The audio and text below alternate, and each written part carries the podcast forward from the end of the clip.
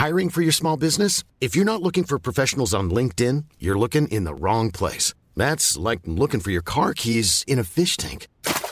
LinkedIn helps you hire professionals you can't find anywhere else, even those who aren't actively searching for a new job but might be open to the perfect role. In a given month, over 70% of LinkedIn users don't even visit other leading job sites. So start looking in the right place. With LinkedIn, you can hire professionals like a professional. Post your free job on linkedin.com slash people today.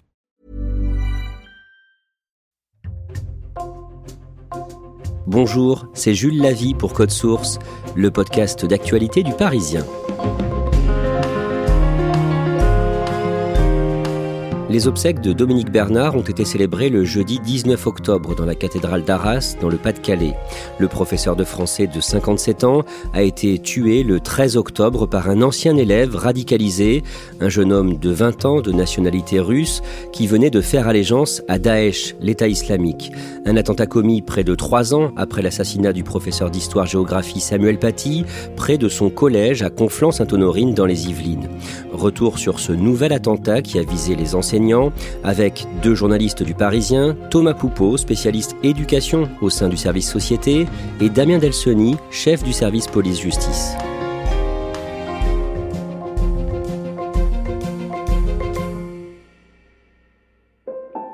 Thomas Poupeau, le lundi 16 octobre à 14h, une minute de silence est observée dans tous les établissements scolaires de France, à l'exception des écoles maternelles, en hommage au professeur de français Dominique Bernard. Oui, dans les classes, euh, en cours, euh, sous les préaux, dans les, les, cours de récréation, tout s'arrête pendant une minute. 10 millions euh, d'élèves, donc de l'élémentaire jusqu'au lycée, font une minute de silence en hommage au, au professeur assassiné euh, trois jours plus tôt. Jamais la barbarie ne l'emportera face au savoir. Jamais la République ne pliera face au terrorisme. En ce jour de deuil et de recueillement, je vous propose d'observer une minute de silence. Alors on va voir dans ce podcast qui était Dominique Bernard, le déroulé de l'attentat dont il a été victime et dans lequel trois autres personnes ont été blessées. Et on va faire un point sur l'enquête. D'abord, Thomas Poupeau, présentez-nous son établissement, le collège-lycée Gambetta Carnot à Arras dans le Pas-de-Calais. C'est une énorme cité scolaire de 2000 élèves euh, avec euh, plusieurs formations. Donc ça va évidemment du collège au lycée général, lycée technologique et aussi des classes préparatoires aux grandes écoles. C'est deux grands bâtiments euh, dont l'un est en arc de cercle et c'est en plein centre-ville d'Arras. Damien Delsoni, le vendredi 13 octobre, vers 11h, un individu se présente devant le lycée. C'est un ancien élève. Il est armé. Oui, effectivement, il est armé euh, d'un couteau et il va quasi euh, immédiatement euh, poignarder Dominique Bernard, qui est un des premiers enseignants ou personnes qui va croiser en fait devant l'établissement. Ensuite, il pénètre dans l'enceinte de l'établissement. Oui, quasi immédiatement, David, un professeur de sport, euh, essaie de s'interposer. Il est lui aussi blessé au visage. Le tueur se dirige ensuite dans la cour de l'établissement. Là, il fait face à plusieurs personnes. Donc, il y a un espèce de corps à corps qui s'engage avec un agent d'entretien et le chef cuisinier qui s'appelle Jacques, qui essaie de se défendre avec une chaise, qui essaie de l'empêcher. On voit aussi d'autres personnes, d'autres enseignants qui sont autour, qui parlent au, au tueur. Mais un professeur qui était là dans la cour de l'établissement nous dira qu'il a, il a croisé le regard déterminé de l'assaillant. Et tout ça dure de très longues minutes. Deux policiers arrivent un peu plus tard, Damien Delsoni. Effectivement, une alerte qui est donnée très très vite. Euh, il faudra un tout petit peu moins de 7 minutes environ pour que les policiers arrivent. Et euh, ce sont eux qui vont euh, arriver à, à, maîtriser le tueur. Thomas Poupeau, certains élèves ont, ont tout vu de leur salle de classe. Oui, il y a le, le plan euh, de confinement qui est déclenché immédiatement, donc ils sont tous dans leur classe fermée, sous les tables, mais il y a certaines classes qui donnent sur la cour, et là des élèves sortent leur téléphone portable et filment, notamment de la classe 111, où les vidéos de, de l'attaque sont immédiatement mises en ligne par les élèves. Ils rentrent dans le bac là Mais il y a des élèves hein. Ça se voit, il y a une chaise, ils ont des couteaux.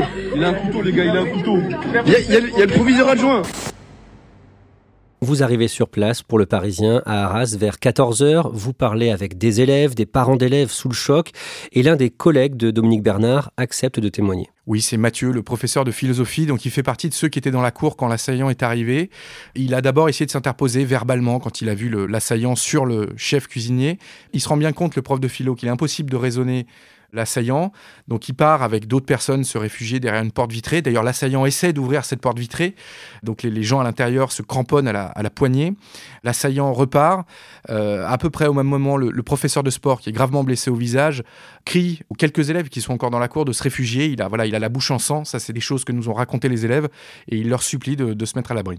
Les élèves, qu'est-ce qu'ils vous disent, Thomas Poupou ils sont sidérés, ils ont vu des images euh, qu'ils oublieront jamais, euh, voilà, d'un professeur euh, à terre, baignant dans une mare de sang. Pour certains, c'est leur professeur, pour d'autres, c'est leur ancien professeur. les policiers, l'agitation, les cris, et puis deux heures de confinement. Tout ça, ces émotions les ont particulièrement ébranlés. En fait, on a affaire à des élèves qui sont sonnés. Le professeur il était blessé aussi vers le cou. Il est tombé, il s'est relevé. Après, il est retombé. Du coup, nous, on est parti euh, dans l'établissement pour nous euh, barricader. Thomas Poupeau, qui était Dominique Bernard, le professeur de français qui a été tué? Qu'est-ce que l'on sait de son parcours? Alors c'est un, enseignant euh, qui était qualifié d'érudit par tous ceux qu'on a croisés ce jour-là. Donc il a fait une classe préparatoire littéraire à Lille. C'était aussi un, amateur de littérature, hein, auteur préféré Julien Gracq, un amateur de cinéma, grand grand amateur des films de Wells, de Téchiné. Et puis aussi euh, inscrit pendant 30 ans dans une compagnie euh, théâtrale de Lille, une petite compagnie euh, amateur, où voilà tout le monde se souvenait de lui. Il avait créé aussi l'université populaire de Lille qui a fermé en, 2012, mais c'était quelqu'un de très engagé dans sa vie d'enseignant. Il avait quelle personnalité? Alors, élèves, enseignants, parents d'élèves, tous le décrivent comme quelqu'un d'aimable, de souriant, de drôle aussi. Euh, voilà, on nous a parlé de sa façon de faire aimer les livres, de sa façon de faire aimer la littérature, même à ceux qui appréciaient pas ça à l'origine. Dominique Bernard était visiblement très apprécié des élèves. Oui, on a même croisé des élèves qui euh, ne l'avaient pas comme professeur, mais qui, euh, je cite, auraient rêvé de l'avoir parce qu'il il était détendu, il rendait les élèves sereins. C'est aussi un enseignant qui faisait attention à tous les élèves, même à ceux qui étaient moins bons dans sa matière. Damien Delsoni, on l'a dit, l'agresseur a été interpellé et très vite la justice décide d'enquêter pour des faits de terrorisme. Il n'y a pas de doute là-dessus, contrairement à certaines affaires où c'est moins clair. Il y a d'abord un, contexte. On est euh, exactement, quasiment jour pour jour, trois ans après euh, l'attentat, l'assassinat de Samuel Paty. C'est des faits qui se déroulent devant une école. L'agresseur est armé d'un couteau. C'est malheureusement un scénario qu'on a déjà vu des attaques contre des professeurs, contre des écoles, l'utilisation d'un couteau. Donc tout ça déjà plaide quand même pour quelque chose qui ressemble à une attaque terroriste et va venir se greffer sur ce climat, ce contexte, des propos qui ont été tenus par l'agresseur, par le tueur, pendant qu'il commettait ses agressions et pendant qu'il déambulait dans la cour de l'école. Le frère cadet du tueur, âgé de 16 ans, est interpellé lui aussi devant un autre établissement. Oui, ce qui est assez surprenant parce qu'à l'heure où son frère commet euh, cet attentat euh, devant le, le collège-lycée, effectivement, son plus jeune frère qui a 16 ans, lui se trouve pareil devant un autre établissement de la ville et donc quelque part par prévention, euh, alors qu'il n'est pas armé, euh, les policiers vont l'interpeller. Le tueur s'appelle Mohamed Mogouchkov, il est jeune, 20 ans, il porte des lunettes, il est brun avec une fine moustache et une barbichette. Qui est-il en quelques mots? C'est un ancien élève de ce collège-lycée. Depuis qu'il a quitté le lycée, euh, il travaille pas vraiment, il habite à Arras dans une résidence euh, voilà HLM. Euh, il fait pas grand chose de ses journées. Tout ce qu'on sait de lui assez vite, c'est que à part sa pratique euh, assez intensive du sport, les voisins le voient un peu déambuler dans le quartier toute la journée. Mais voilà, il n'a pas vraiment de travail ni d'activité étudiante ou scolaire. Et il est de nationalité russe. Alors, effectivement, sa nationalité c'est russe, mais c'est une famille qui est originaire d'Ingouchi. C'est tout à côté de la Tchétchénie. Euh, voilà, donc, mais effectivement, sa nationalité c'est russe. Damien Delsoni, Mohamed Mogouchkov était surveillé par le renseignement français depuis le mois de juillet. Oui, et ça c'est quelque chose qu'on apprend très très vite en fait après l'attentat, ce qui n'est pas toujours le cas. On apprend que depuis le mois de juillet, la DGSI, la Direction générale de la sécurité intérieure, a euh, un petit peu densifier sa surveillance autour de lui. Pourquoi? Parce que ils se sont rendus compte, euh, sans doute par des éléments techniques, téléphoniques, qu'il était en lien avec des personnes que la DGSI suivait déjà dans le cadre du suivi des personnes radicalisées ou des personnes à risque. Et donc ils l'ont fait entrer quelque part dans le champ de leur recherche et de leur surveillance parce qu'ils trouvaient que le fait d'être en contact avec ces gens-là pouvait le rendre potentiellement dangereux. Il fait l'objet d'une fiche S, S comme surveillance, et il est même contrôlé la veille des faits, le jeudi 12 octobre. Effectivement, il y a un contrôle, une sorte de contrôle préventif qui est réalisé par la DGSI la veille, où on va évidemment contrôler son identité, vérifier qu'il euh, n'est pas armé, qu'il n'y a pas des choses sur... On regarde un petit peu ce qu'il y a dans son téléphone. Ça veut dire que quand même, à ce moment-là, compte tenu du contexte hein, du conflit en Israël, il y a une, on resserre un petit peu sur certaines cibles. Donc lui fait quand même partie certainement de gens assez sensibles parce qu'on va directement euh, le contrôler pour essayer de voir. Sauf que bah, il n'est pas armé, il n'y a pas de choses évidentes qui apparaissent sur son téléphone à ce moment-là, et les policiers peuvent rien faire d'autre que de le relâcher. Dans les heures qui suivent l'attentat, l'antiterrorisme français procède à un coup de filet dans l'entourage de Mohamed Mogouchkov. 13 personnes interpellées qui sont placées en garde à vue. Parmi elles, l'un des grands frères de Mohamed Mogouchkov qui était déjà en prison. Oui, alors ce grand frère, il a 22 ans, il a deux ans de plus que Mohamed. Alors non seulement il est déjà en prison, mais il est en prison pour des faits euh, qualifiés de terroristes, puisqu'il a euh, été impliqué dans un projet euh, d'attentat. Donc il est détenu à la santé, à la prison de la santé à Paris. Ça donne une connotation terroriste supplémentaire au dossier. Ce grand frère s'appelle Movzar Mogouchkov. Que dit-il pendant sa garde à vue? Il va euh, se désolidariser de l'acte de son frère. Euh, il va dire que voilà, il est D'abord, il n'est pas à l'origine ni l'inspirateur de cet attentat. Il va même, euh, d'après ce qu'on en sait, euh, pleurer quand il va découvrir un certain nombre de clichés, un certain nombre d'images euh, de l'attentat. Et surtout, voilà, on sait qu'il a été en contact avec son frère assez régulièrement via des parloirs, mais lui, en tout cas, se désolidarise de, de cet acte-là. Un autre gardé à vue qui intéresse beaucoup les enquêteurs se prénomme Maxime. Maxime C. Il a 32 ans. Il était lui aussi en prison. Qui est-il? Maxime, c'est un profil encore plus inquiétant que le frère de Mohamed. Lui, c'est un jeune homme qui euh, s'est radicalisé il y a quelques années déjà, quand il était euh, à l'adolescence, à peu près d'ailleurs au moment des attentats de 2015. Il est à l'époque connu pour des faits de droit commun, il est du côté de Perpignan dans le sud de la France. Il est incarcéré pour des faits de stup et de vol avec violence. Et là, il se radicalise, mais de manière extrêmement forte. En cellule, bon, il a accès comme euh, beaucoup de détenus, même si c'est interdit à des téléphones. Et sur ces téléphones, bon, bah, il télécharge beaucoup d'images de décapitation, des images qui sont fournies par la propagande de Daesh et des autres organisations terroristes.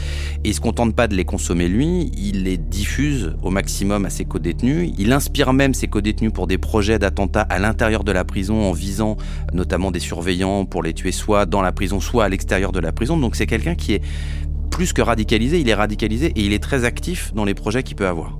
Mohamed Mogouchkov et Maxime C, est-ce qu'ils ont été en contact dans les semaines ou les jours qui ont précédé l'attentat? Alors en contact c'est un peu difficile à dire comme ça. Il y a eu un contact indirect l'enquête progresse hein, sur ce thème-là, sur cette piste-là. Ce qu'on sait, c'est qu'il y a eu, en tout cas, des contacts déjà entre le frère de Mohamed euh, Mosvar et euh, Maxime euh, de prison à prison. Et ensuite, il y a eu un système presque de de correspondants, c'est-à-dire qu'il y avait une personne intermédiaire qui était au contact de Mohamed, qui euh, venait quelque part de la part de ce Maxime. Donc Maxime et Mohamed, ils se sont pas véritablement vus pour des raisons qu'on peut imaginer. Maxime, il est détenu, euh, voilà, on peut pas aller le voir comme ça si facilement. Mais en revanche, il y a eu des messages qui ont pu passer. Et tout l'enjeu de l'enquête aussi c'est de savoir quel type de message est-ce que c'est simplement des messages religieux euh, voilà pour la pratique de l'islam des conseils ou est-ce qu'on est sur des conseils ou des choses beaucoup plus opérationnelles? Mohamed Mogouchkov, comment est-ce qu'il se comporte pendant sa garde à vue? Est-ce qu'il parle? Alors d'après ce qu'on sait, il est mutique pendant sa garde à vue. Damien Elsoni, le père de Mohamed Mogouchkov, avait été expulsé en 2018, lui aussi est radicalisé. Oui, oui, il avait été expulsé euh, donc en 2018, comme vous le dites. Il est, à l'heure actuelle, de ce qu'on sait en Géorgie. Donc il y a des contacts, évidemment téléphoniques, euh, avec sa famille, mais euh, il ne peut plus mettre un pied en France depuis quasiment six ans. Et en 2014, la famille Mogouchkov avait failli être expulsée quand elle vivait à la Guerche de Bretagne, près de Rennes, en Ille-et-Vilaine. Oui, effectivement, il y avait même une mobilisation d'ailleurs à l'époque pour les faire rester euh, en France, mobilisation de plusieurs associations scolaires, des associations euh, voilà habituelles. Effectivement, il y avait le projet de faire repartir toute la famille vers euh, la Tchétchénie ou l'Ingouchie, et il y avait eu cette mobilisation qui avait permis à l'époque à la maman et aux enfants de rester sur le territoire français. En revanche, le père a été lui expulsé à partir de cette date. Et on l'a dit, Mohamed Mogouchkov était surveillé euh, depuis le mois de juillet par le renseignement. Lui, il était expulsable ou non? C'est une question assez compliquée techniquement parce que il faisait l'objet, lui comme d'autres membres de sa famille, comme sa mère notamment, de mesures d'éloignement du territoire français. Mais il se trouve que à l'heure actuelle, la loi permet des exceptions à ces éloignements, à ces expulsions, euh, surtout quand en fait vous demeurez sur le sol français, vous êtes arrivé sur le sol français avant l'âge de, de 10 ans, ce qui était le cas de Mohamed Mogouchkov. Ça crée des situations très très pénibles et très difficiles à régler parce que si vous expulsez euh, les parents et que les enfants mineurs restent sur le sol français, c'est pas possible.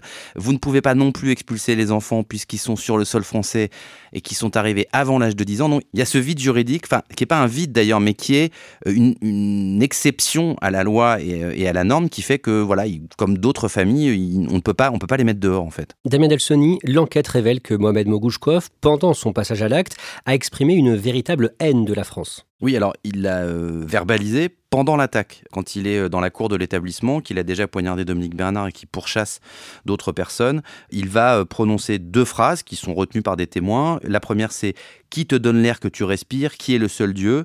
Et la deuxième, c'est Appelle Marianne, appelle ta République. Donc c'est des revendications très claires, même s'il pas, il sera beaucoup plus mutique en garde à vue. Au moins ça, il l'a revendiqué sur place. Le mardi 17 octobre, on apprend qu'il a enregistré une vidéo de revendication avant d'aller attaquer la cité scolaire Gambetta Carnot. On apprend d'abord qu'il a acheté un téléphone très tôt le matin euh, dans un centre commercial assez proche de chez lui et que muni de ce téléphone, il s'est rendu, on, le voit d'ailleurs sur des caméras de vidéosurveillance, devant la gare d'Arras et là il s'arrête quelques instants et c'est là qu'il tourne cette vidéo malheureusement assez classique euh, des, terroristes qui avant de passer à l'attaque font allégeance euh, soit à Daesh, soit à Al-Qaïda, soit à une autre organisation. Dans ce discours, dans ce verbiage qu'on retrouve sur son téléphone, il exprime sa détestation profonde de la France et des Français. Les gardes à vue de Mohamed Mogouchkov et des autres personnes interpellées se terminent le mardi 17 octobre dans la soirée. Lui est mis en examen notamment pour assassinat et tentative d'assassinat en relation avec une entreprise terroriste ainsi que pour association de malfaiteurs terroristes criminels. Son petit frère est lui aussi mis en examen pour complicité d'assassinat et de tentative d'assassinat en relation avec une entreprise terroriste. Mais Damien Delsoni, pas Maxime C, le converti prosélyte. On sait pourquoi? Bah Parce que pour mettre quelqu'un en examen, il faut des éléments objectifs et que, à l'heure actuelle, ces éléments objectifs, ils manquent. Les enquêteurs soupçonnent qu'il y a eu un lien, quelque chose qui s'est passé entre ce Maxime et entre Mohamed et peut-être le frère de Mohamed qui était, qui était détenu, mais il n'y a pas d'éléments suffisamment probants pour qu'on puisse mettre en examen Maxime, mais ça ne veut pas dire que ce ne sera pas le cas dans quelques jours ou dans quelques semaines. Thomas Poupeau, le jeudi 19 octobre, près d'une semaine après l'assassinat dont il a été victime, le professeur Dominique Bernard est enterré. Ses obsèques sont célébrées le matin dans la cathédrale d'Arras, en présence notamment du président Emmanuel Macron et de son épouse. Oui, il y a euh, énormément de monde euh, devant la cathédrale où il y a des écrans géants qui ont été installés pour retransmettre euh, en direct aux, gens qui n'ont pas pu rentrer dans la cathédrale.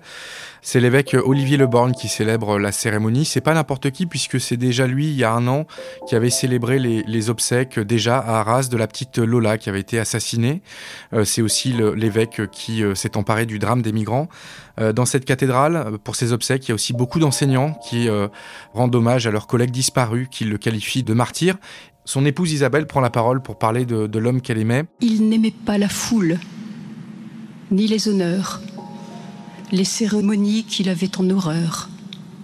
Sensible et discret, il n'aimait pas le bruit et la fureur du monde.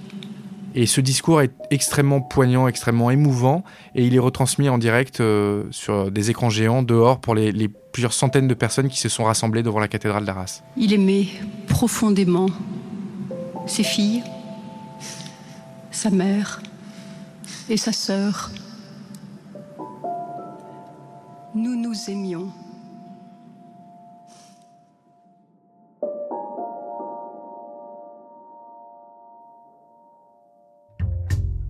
Merci à Thomas Poupeau et Damien Delsoni. Code Source est le podcast quotidien d'actualité du Parisien, un nouvel épisode chaque soir du lundi au vendredi. Abonnez-vous sur une application audio pour nous retrouver facilement. Si vous aimez Code Source, n'hésitez pas à le faire savoir en mettant un commentaire ou des petites étoiles sur votre appli. Et puis vous pouvez aussi aller écouter le second podcast du Parisien, Crime Story, un podcast hebdomadaire consacré aux faits divers, une grande affaire criminelle chaque samedi dans Crime Story.